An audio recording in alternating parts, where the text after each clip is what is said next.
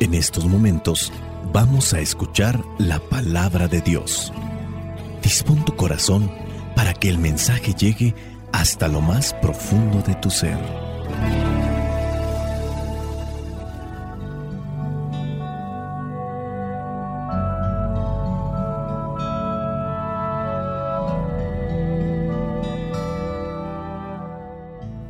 La iglesia nos presenta la memoria de los hermanos Marta, María y Lázaro. Para este día, muy bien, pueden proclamarse ya sea el Evangelio de Lucas, capítulo 10, versículos del 38 al 42, o también el de Juan, capítulo 11, versículos del 19 al 27. Nosotros optamos en este caso por el de Juan capítulo 11 versículos del 19 al 27. Dice así, muchos de los judíos habían ido a visitar a Marta y a María para consolarlas por la muerte de su hermano. Cuando Marta supo que Jesús estaba llegando, salió a recibirlo, pero María se quedó en la casa. Marta le dijo a Jesús, Señor, si hubieras estado aquí mi hermano no habría muerto, pero yo sé que aún ahora Dios te dará todo lo que le pidas. Jesús le contestó, tu hermano volverá a vivir. Marta le dijo, sí, ya sé que volverá a vivir cuando los muertos resuciten en el día último. Jesús le dijo entonces, yo soy la resurrección y la vida. El que cree en mí, aunque muera, vivirá. Y todo el que todavía está vivo y cree en mí, no morirá jamás. ¿Crees esto? Ella le dijo, sí, Señor, yo creo que tú eres el Mesías, el Hijo de Dios vivo, el que tenía que venir al mundo. Palabra de Dios. Te alabamos, Señor. Señor Jesucristo Salvador. Gracias te damos por tu infinito amor. Te escuchamos en la palabra, te recibimos y adoramos en la Eucaristía, te servimos en los hermanos.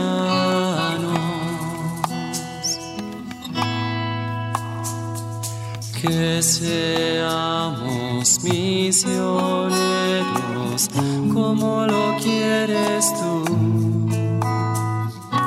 enseñando a los hombres el fuego de tu amor. Marta, María y Lázaro viven en Betania. Betania está algo cerca de Jerusalén. Cuando Jesús iba al templo de Jerusalén, iba a pasar la noche a la casa de Marta, María y Lázaro. Dentro de lo que podríamos considerar como un orden, Marta es la que está al frente de la familia. Pareciera ser pues que también en el caso de esta familia es una familia pudiente que tiene un lugar donde hospedar no solamente a Jesús, sino también a sus apóstoles y tiene también la facilidad económica de poderles dar alimento. Hay una muy buena relación, tanto así que cuando muere Lázaro se dice que Jesús lloró. Hoy el Evangelio se presenta antes de ese momento en el que Jesús llora por su amigo. Podemos considerar que esta familia, Lázaro, Marta, María, son muy buenas personas. Tanto así que el Evangelio dice que muchos judíos fueron a consolarlas. Dice ahí el versículo 19. Unos de estos judíos que fueron a consolar también a María y a Marta, les dan a conocer que Jesús se está acercando y entonces es en el versículo 20 cuando dice que Marta salió a recibirlo. María se quedó en la casa. Al encontrarse Marta con el Señor, hace un cierto tipo de reproche. No es la primera vez que encontramos este tipo de reproche en los labios de Marta. Recordemos ese otro pasaje cuando Jesús está también ahí con Lázaro y María se postra a los pies del Señor para escucharlo. Y viene Marta y le dice, mi hermana ahí no me ayuda, dile algo. Yo con los quehaceres y ella ahí sentada. Marta, Marta, muchas cosas te preocupan, pero María ha escogido la mejor parte. En este versículo 21, Marta le dice a nuestro Señor Jesús, si hubieras estado aquí, mi hermano no habría muerto. Después, como para acomodar la intención, le dice, pero yo sé que aún ahora Dios te dará todo lo que le pidas. Tu hermano volverá a vivir, le dice el Señor. Ya sé que volverá a vivir cuando los muertos resuciten en el día último. Yo soy la resurrección y la vida. El que cree en mí, aunque muera, vivirá. Y todo el que todavía está vivo y cree en mí, no morirá jamás. Hemos hablado de lo que simboliza la muerte dentro de los evangelios. No estamos hablando literalmente de una muerte física. Hablamos del no gozar de la vida. Una persona que vive sumergida en los problemas, en las dificultades, en las angustias, en el pecado, no vive. Imagínate una persona que está siendo siempre acorralada por el estrés, las preocupaciones, la soledad, la tristeza, los dolores. Esa persona simplemente no saborea la vida, no disfruta de la vida. Una persona tiene que tener paz en su interior, tiene que tener esperanza en su interior, tiene que tener luz, fe en su interior para saborear de la vida, lo poco o mucho. Disfruta vivir. Tener a Dios con nosotros es mantenernos en el equilibrio de las emociones, en el equilibrio de los temperamentos, para saber por qué caminos hay que caminar y por qué caminos no hay que hacerlo. Vivir, disfrutar. Se nos olvida mucho esto. Hoy mismo con tanto avance tecnológico, muchas veces no estamos disfrutando de los seres queridos, no disfrutamos de lo que tenemos incluso como cotidiano u ordinario. A la carrera siempre, con las preocupaciones, estamos degustando los alimentos, estamos ya mirando el celular, desaprovechamos los momentos importantes para relacionarnos, vincularnos con los demás. No vivimos. Papás que viven sumergidos en sus trabajos, preocupaciones, no disfrutan a sus hijos y cuando menos se dan cuenta, ya están grandes. Sus hijos, al no sentir también el calor, la presencia, el amor de sus padres, querrán apartarse apenas puedan hacerlo. Y es ahí cuando sus padres se despertarán no se dieron a sus hijos, no se entregaron a sus hijos, pero a veces ya es demasiado tarde. Ellos han tomado una decisión. Muchas veces nos pasa también dentro de las urgencias de la vida. En la enfermedad no se puede dormir y no disfrutamos de la noche. Durante el día, en la enfermedad, en la angustia, no disfrutamos del día de las cosas que hay, de la comida que puedo saborear, degustar, quizá incluso hasta de sentir el agua cuando me estoy dando un baño, sentir el aire que puede estar a mi alrededor, un aire puro, disfrutar incluso de los rayos del sol, de un amanecer, de un atardecer, cosas tan ordinarias y cotidianas que a veces se nos olvida cómo son. Hoy la iglesia nos presenta la memoria de los llamados amigos de Jesús, Marta, María y Lázaro. Ser amigos de Dios, ser amigos de nuestro Señor Jesucristo. Y esto implica cultivar una relación cercana y significativa con Él. Esta relación tiene que tener sus bases en la fe, en el amor y en el seguimiento de sus enseñanzas. No es una mera cuestión de sentimiento. Nosotros también podemos cultivar esta relación de amistad en la medida que crezca nuestra fe en nuestro Señor Jesús, el amor a nuestro Señor Jesús y el seguimiento, que en el seguimiento es donde nace el amor y la fe.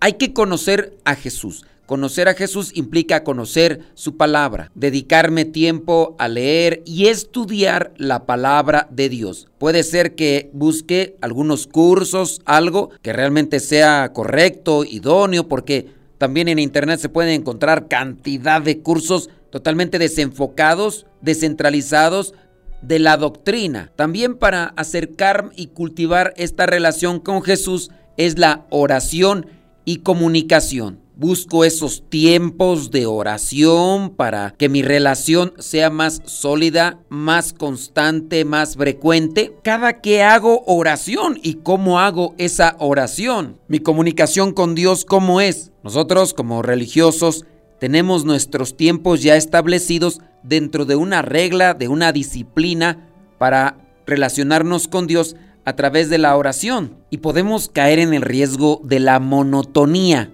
del sinsentido o del mecanismo solamente de hacerlo por hacer. Hay que buscar una oración sentida, piadosa, para que realmente tenga un efecto en nosotros o un resultado en nosotros como cercanía con Dios. Para cultivar también esta relación con nuestro Señor Jesús necesitamos meditar sus enseñanzas. ¿Qué me quiere decir este pasaje? Hay pasajes muy claros, hay pasajes muy sencillos que se pueden entender haciendo una buena lectura de la palabra. Pongamos el ejemplo de la parábola del sembrador. Sale el sembrador, echa la semilla, una semilla cae en el camino, otra en las piedras, otra en las espinas y después el mismo Señor Jesús hace la explicación de esa parábola. Se entiende sin necesidad de una profundización teológica lo que nos quiere decir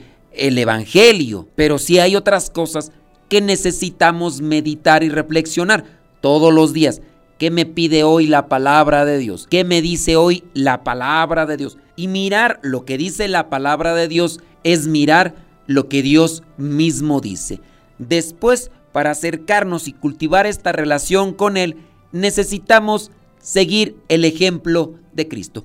Jesucristo mostró a través de su vida cómo vivir con amor y servicio a los demás. Hay que pues llevar una vida cristiana, practicando las enseñanzas, los valores cristianos, esforzarnos por vivir de acuerdo a lo que Él nos dejó y también a lo que el Espíritu Santo nos va dando, nos va colocando en nuestro corazón. Todo esto se debe de mirar reflejado en la comunión con la comunidad, en la fraternidad con los demás. No es una cuestión individualista, particular, separada. Es una cuestión de relación con el otro, de comunión con el otro. Puedo decir yo que tengo una relación con Dios, pero si no la vivo, con la persona que está a mi lado, pues ahí vamos a quedar, solamente a la deriva, con una mera enseñanza no puesta en práctica, y entonces mi relación no se hará más cercana. Tenemos pues que caminar muy de cerca para ser esos